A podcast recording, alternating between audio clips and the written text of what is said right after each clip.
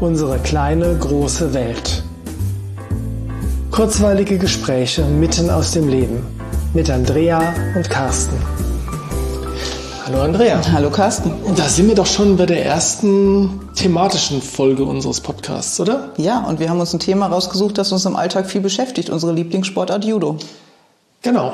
Ähm, die Idee ist, dass wir euch ein bisschen erzählen, warum wir Judo so cool finden. Und natürlich sind wir der Meinung, es ist die beste Sportart der Welt. Widerspruch ausdrücklich erlaubt.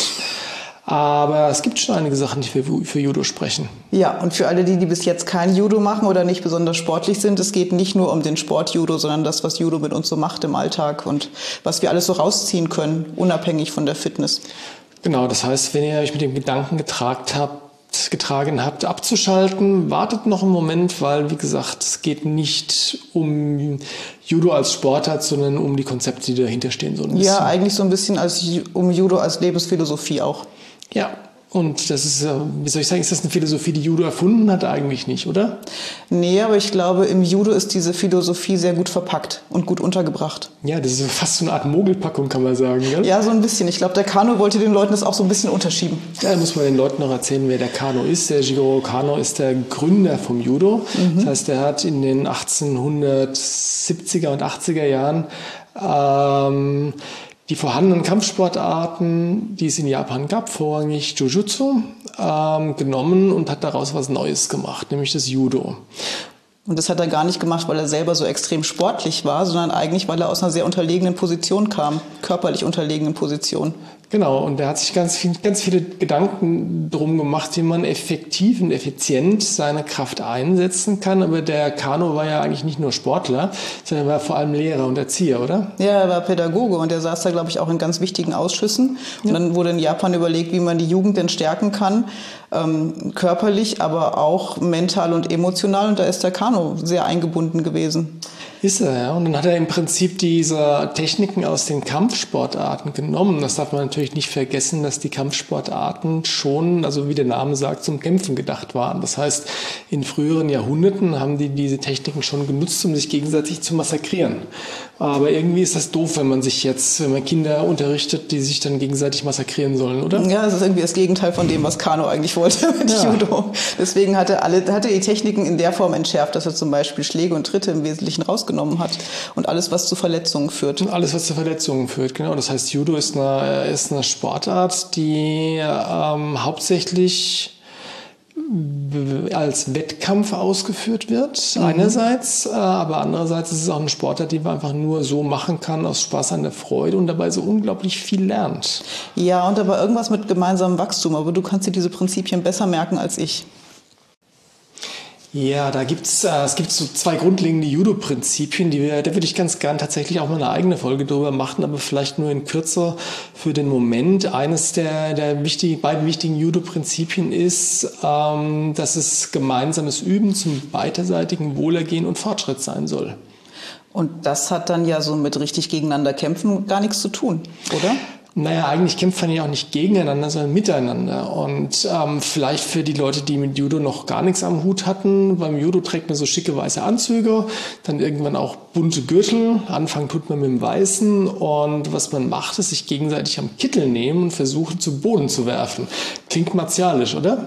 Ja, vor allen Dingen, wenn wir am Boden dann noch versuchen, die Person festzuhalten, die wir gerade auf den Boden geworfen haben. Ja, fest, festhalten ist cool und ähm, danach geht es sogar noch weiter. Man kann dann auch ähm, versuchen, die Person ähm, abzuwürgen oder abzuheben. Das heißt, ähm, den Blutzufluss zum Gehirn zu unterbrechen oder ähm, das Arm, das Ellenbogengelenk so weit zu überstrecken, dass es dem anderen wehtut. Ich weiß nicht, ob das jetzt alle toll finden, was wir da erzählen. da muss man wahrscheinlich Judoka sein, um das toll zu finden, aber so viel sei gesagt. Ähm, es geht natürlich nicht darum, den anderen zu schädigen und das mit dem Heben und Würgen machen auch die Kinder nicht. Das macht man erst ab einem gewissen Alter. Und eines der wichtigsten Dinge im Judo ist das Abschlagen. Warum ist das Abschlagen besonders wichtig? Weil das Abschlagen ganz klar eine Grenze setzt bis hierher. Erklären wir vielleicht möchte mal, was, nicht was abschlagen. heißt Abschlagen? Abschlagen heißt derjenige, der jetzt Im Prinzip ist es schon eine Form des Aufgebens auch ne? Ja. und des Signalisierens, ähm, hier möchte ich jetzt nicht weitermachen. Und dann schlagen wir mit der Hand, mit dem Fuß auf die Matte zweimal hintereinander oder wir schlagen am Partner ab, dass der Partner spürt, dass wir gerade abschlagen. Und dann ist das Vertrauen in den Partner so groß, dass ich weiß, der lässt jetzt auch los. Also der hört sofort auf mit dem, was er da tut. Einfach weil ich signalisiert habe, hier möchte ich nicht weitermachen. Genau, und das ist trotz der äh, etwas martialisch anmutenden Dinge, die man da so auf der Judomatte tut, ist das schon äh, eines der wirklich wesentlichen Sachen im Judo, dass du einfach weißt, wir machen, wir, wir machen den Sport miteinander. Ja? Und wenn ich sage Stopp, dann ist Stopp. Und zwar sofort, ohne zu fragen, warum, ohne zu sagen, stell dich nicht so an, sondern wenn ich abklopfe oder abschlage, ja, dann ist sofort Stopp. Und das weiß jeder Judoka und das respektiert jeder Judoka. Und was unsere Kinder dadurch ganz schnell schon lernen, jetzt bin ich schon bei unseren Kindern, ist, dass wenn sie da eine Grenze setzen, die auch respektiert wird und der andere sich dementsprechend verhält. Ja, wie gesagt, ohne das zu hinterfragen. Ja. Das ist einfach, ähm, das ist ein, ein faires Miteinander und das Coole ist natürlich, wenn man äh, einen sicheren Rahmen hat, um miteinander so eine Sportart auszuführen, dann ähm, kann man vieles ausprobieren, was am, am, Schulhof zum Beispiel vielleicht nicht geht. Ja. Weil es eskalieren könnte zum Beispiel. Ja, und da sind wir bei Rangeln und Raufen nach Regeln. Absolut. Und ähm, ich meine, wir haben gemeinsam gesehen, Andrea, dass ähm, es wirklich ein Grundbedürfnis der Kinder ist, sich im spielerischen Wettkampf miteinander zu messen. Ja. Am meisten macht es Spaß, wenn man sich dabei am Kittel nimmt und auf die Matte wirft. Ja, das ist einfach so. Und wenn wir andere Säugetiere beobachten, dann tun die genau das. Die ja, balgen klar. miteinander, die messen ihre Kräfte und Menschen wollen das auch. Und das wollen nicht nur Kinder, das wollen auch Erwachsene. Du ja. erinnerst dich, als die Erwachsenengruppe mit uns anfing, was die für ein Grinsen auf dem Gesicht hatten, als sie anfangen zu, konnten zu rangeln. Absolut. Das heißt, dieser, dieser Spaß am Rangeln und Raufen ist nichts, was nur die Kinder haben, sondern es haben auch die alle Erwachsenen. Wir haben es nur ganz oft vergessen. Ja, vergessen oder es wurde in der Form nicht gefördert oder sogar unterdrückt. Hm. Ich erinnere mich daran, als ich wieder das erste Mal auf der Matte stand, das war wie Weihnachten und Ostern. ja, ja, ja, ja. Und letztes Wochenende durften wir anderthalb Stunden Kampfspielchen spielen auf der Judomatte, was zu diesen Zeiten gerade eine Seltenheit ist. Das war toll. Das war wirklich toll, mal wieder echte Menschen anzufassen und auch sich im Randori, Randori heißt so viel wie freies Üben und ist ein, ein Übungskampf. Ähm, werden wir sicherlich später auch nochmal ausführlich erklären. Aber ähm, und sich im Randori wieder mal messen zu können. Ja. Und weißt du, ein, eine Sache beim Judo finde ich ganz besonders ähm, prägnant in dem Sinne, dass sie äh, den Geist des Judo wiedergibt und um die Zuhörer nicht zu langweilen, Geist des Judo meine ich jetzt damit Prinzipien und Einstellungen, die man wenn man sie auf den Rest des Lebens überträgt, äh, mit denen man das Leben besser macht. Mhm. Ja? Und eine Sache, wie gesagt, die ich äh, unglaublich toll finde, ist, wenn du so einen Übungskampf machst und dein Partner gerade eine richtig tolle Technik macht und dich wirft, ja, ähm, dann ist es wie, wie, wie oft kommt es vor, dass ich dann mich bei erwische, zu sagen, boah, das hast du gerade toll gemacht. Ja. Ich bin gerade gefallen. ich habe in Anführungszeichen verloren, aber ey, das hast du toll gemacht, das ja. war geil. Ja?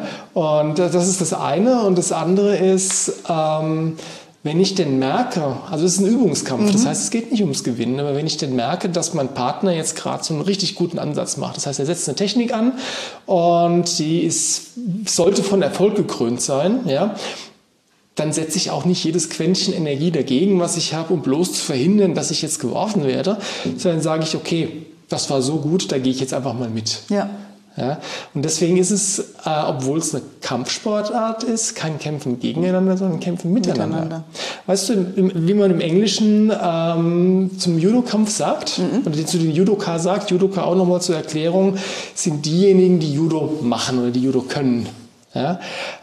Ähm, Im Englischen kämpft man nicht beim Judo, sondern spielt, spielt. man. Mhm. Ja? Das heißt, es sind Judo-Players auf Englisch. Und das drückt es auf hervorragende Art und Weise aus, worum es beim Judo geht. Spaß haben, spielen. Ja. ja, und dann beobachten wir das, was wir sehen, dass sehr unterschiedliche Menschen miteinander kämpfen können.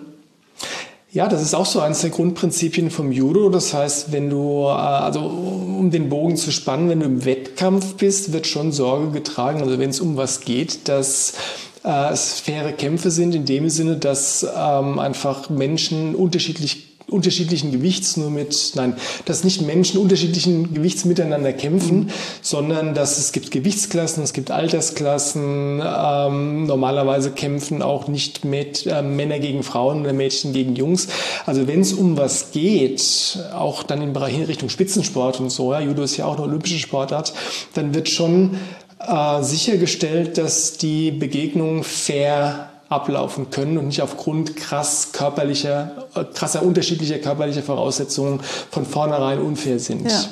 Aber beim Übungskampf, das heißt im Training und wenn du, äh, wenn du da Randori machst, da ist es natürlich schon eine der wichtigen und wesentlichen Faktoren, dass man aufeinander Rücksicht nimmt. Wie sieht denn das aus? Ja, es sieht so aus, dass der, der schwerer ist zum Beispiel oder stärker ist, einfach seine Kraft anders dosiert als derjenige, der vielleicht kräftemäßig unterlegen ist. Das heißt, der eine kann versuchen, Techniken zu machen und der, der es verhindern könnte, ähm, dosiert seine Kraft aber so, dass selbst der kräftemäßig Unterlegenere gut seine Technik machen könnte. Das erzählen wir den Kindern auch immer, gell? Ja. Wenn die Randori machen, sagen wir denen immer, ähm, leiste Widerstand, wenn du im Übungskampf mit deinem Partner bist, aber nur so viel, dass der andere eine Chance hat, wenn er sich anstrengt, den Widerstand zu überwinden. Genau. Ja, das andere, was noch ungleich ist auf der Judomatte, ist oft das Alter. Wenn ich in unsere Trainingsgruppe hm. gucke, dann sind wir so zwischen 19 und Mitte 50. Ja, und bei den, oder bei den Kindern zwischen vom Erstklässler bis zum Sechstklässler ist bei ja. uns in der Gruppe auch alles dabei. Ja. Aber das funktioniert auch gut, das oder? Das funktioniert gut, weil einfach die Älteren, Erfahreneren Rücksicht nehmen auf die Neuen hm. oder auf die Jüngeren und die sehr daran wachsen, weil sie sich einfach mit Leuten auch messen, die schon mehr Techniken können, stärker sind, größer sind. Genau, die müssen sich ein bisschen strecken, dass sie da zum Zug kommen, ne? Ja, und die haben ja Spaß dran, sich zu strecken. Ja. Die wollen ja was lernen. Genau. Und das Coole ist ja nicht nur die Unterlegenen oder Unerfahrenen lernen was dabei, weil äh, es gibt auch äh, noch ein Prinzip, im Judo. Das nennt sich Senpai Kohai und es sagt so viel aus, dass der Erfahrene, Erfahrenere als Tutor für den weniger Erfahrenen immer zur Verfügung steht. Das heißt, der gibt Tipps, der beantwortet Fragen und ähm, das versuchen wir natürlich auch ähm, so zu handhaben, dass die Fortgeschrittenen im Zweifelsfall auch mal als Tutoren für die Anfänger da sind. Ja, und das verselbstständigt sich ja auch zunehmend. Ne? Wenn die merken, jemand könnte da gerade Hilfe brauchen, dann leisten die einfach Hilfestellung oder geben einen Tipp oder erklären, wie es gehen könnte. Ja. Sogar so weit, dass man in einem Randori irgendwann sagt, guck mal, wenn du das jetzt noch magst, dann kannst du die Technik auch wirklich vollenden. Genau, das heißt, ich gebe meinem Partner Tipps, um mich besser zu werfen. Ja, genau.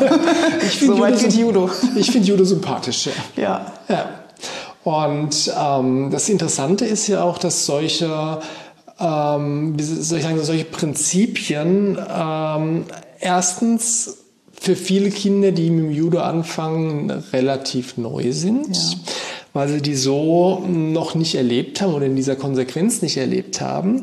Zweitens ist das ja so, und da sind wir wieder bei der Mogelpackung, dass wir diese Prinzipien jetzt nicht irgendwie an die Tafel schreiben. Wir haben keine Tafel, aber wenn wir eine hätten, die nicht an die Tafel schreiben ähm, und auswendig lernen lassen, sondern äh, einfach mit den Spielen, die wir spielen, mit den Aufgaben, die wir geben, sportlichen Aufgaben, äh, die da immer mit einfließen lassen. Und was, was wir dann beobachtet haben, ist ja, dass die Kinder ähm, erst interessiert mitmachen. Und es gibt auch Kinder, die vielleicht da aus der Reihe tanzen in dem Sinne, dass sie einfach sagen, nö, ich möchte dem anderen jetzt nicht helfen oder warum, ich bin stärker, äh, ich mache den jetzt einfach platt. Aber äh, über die Zeit, und wir haben ja jetzt den Zeitraum von mehreren Jahren, wo wir unsere Gruppe beobachten konnten, hat sich auch das verselbstständigt, oder? Ja, hat es sich. Und wir haben eine Gruppe aufgebaut, in der das inzwischen ganz normal ist. Und jeder, der neu reinwächst, übernimmt einfach das, was in dieser Gruppe etabliert ist inzwischen. Genau, es ist einfach so was wie die, die Kultur innerhalb der Gruppe. Ja. Ähm, dass man respektvoll miteinander umgeht, sich gegenseitig hilft. Gibt es übrigens auch noch die zehn Judo-Werte, die werden wir sicherlich noch ein andermal besprechen. Mhm. Und wie du sagst, ähm, wenn jetzt jemand Neues in die Gruppe reinkommt, kann man immer sehen, die Person orientiert sich, das Kind orientiert sich, aha, das ist hier gewünscht, das ist hier nicht gewünscht, so funktioniert das, ja. Und dann geschieht das wie von selbst, dass diese Judo-Werte oder diese allgemeinen Werte, die wir da äh, etabliert haben, dass die übernommen werden. Ja, die Kinder kommen dann rein, oft mit der Idee, beim Judo geht es um Kämpfen und sie wollen beweisen, wie stark sie sind und wie toll sie sind und machen dann die Erfahrung, dass das nicht nur im Gegeneinander funktioniert, sondern ganz im Gegenteil gemeinsam ja noch viel besser und noch viel mehr Spaß macht. Genau.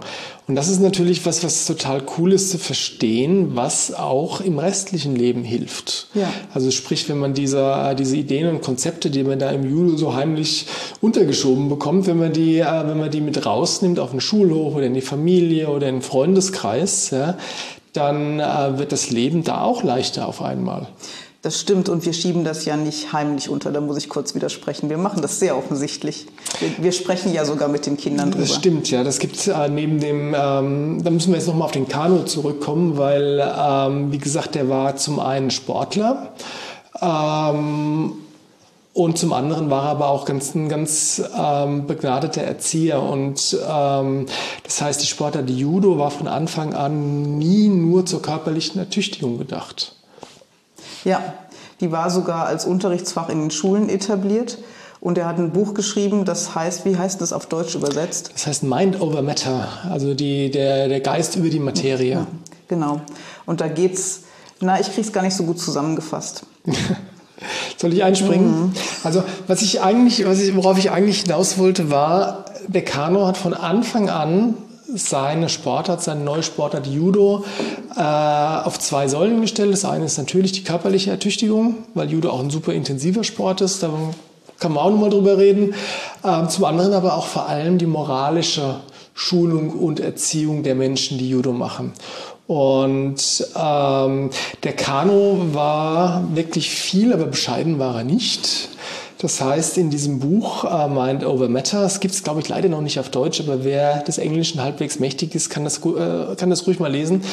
Äh, in diesem Buch beschreibt er die Ideen wie menschliches Zusammenleben besser und leichter funktionieren kann. Und tatsächlich, wie gesagt, bescheiden ist er nicht gewesen, sieht er da ähm, Judo als Konzept, um, äh, um die Welt zu retten, sage ich jetzt mal ganz flapsig. Das heißt übersetzt, wenn, äh, wenn nur möglichst viele Leute die Prinzipien, die hinter dem Judo stehen, also dieses, äh, dieses gemeinsam Wachsen, ja, ähm, wenn nur viele, äh, viele Menschen das ähm, leben würden, dann wäre unser Zusammenleben als Menschheit, als Gesellschaft äh, um Vielfaches leichter. Und die Idee haben wir beiden so ein bisschen aufgegriffen ne? und haben da die Ausbildung Gewaltprävention gemacht und daraus ein Teambuilding-Programm auch abgeleitet, das wir mit Kindergruppen gerne machen.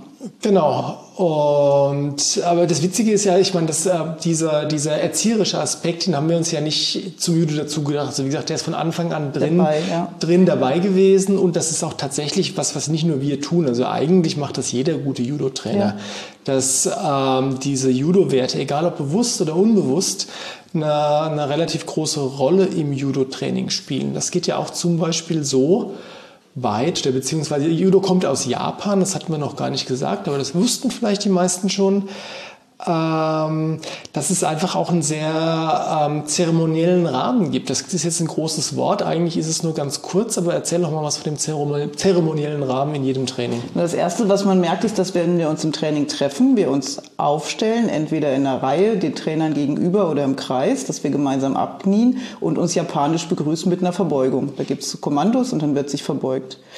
Und das tun wir am Ende vom Training ganz genau so. Und im Training eigentlich auch jedes Mal dann, wenn wir uns einen neuen Partner wählen, grüßen wir den an durch eine Verbeugung im Stand oder im Boden. Und wir bedanken uns auch für das gemeinsame Arbeiten, nachdem wir fertig sind mit diesem Partner.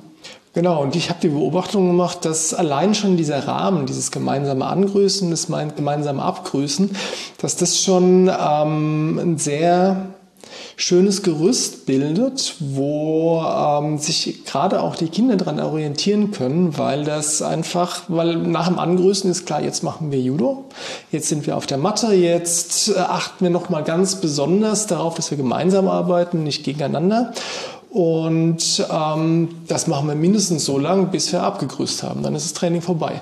Also es ist eine Struktur, die das Ganze mhm. ähm, hat. Und dementsprechend gibt es natürlich, wie gesagt, das mit dem Verbeugen zwischendrin. Das sind alles so kleine, so kleine Rituale, die äh, einen immer wieder daran erinnern, ähm, ja, du, du bist jetzt hier und machst Judo. Mhm. Ja, und nichts anderes. Ja. Andrea, schau mal auf die Uhr. 19 Minuten.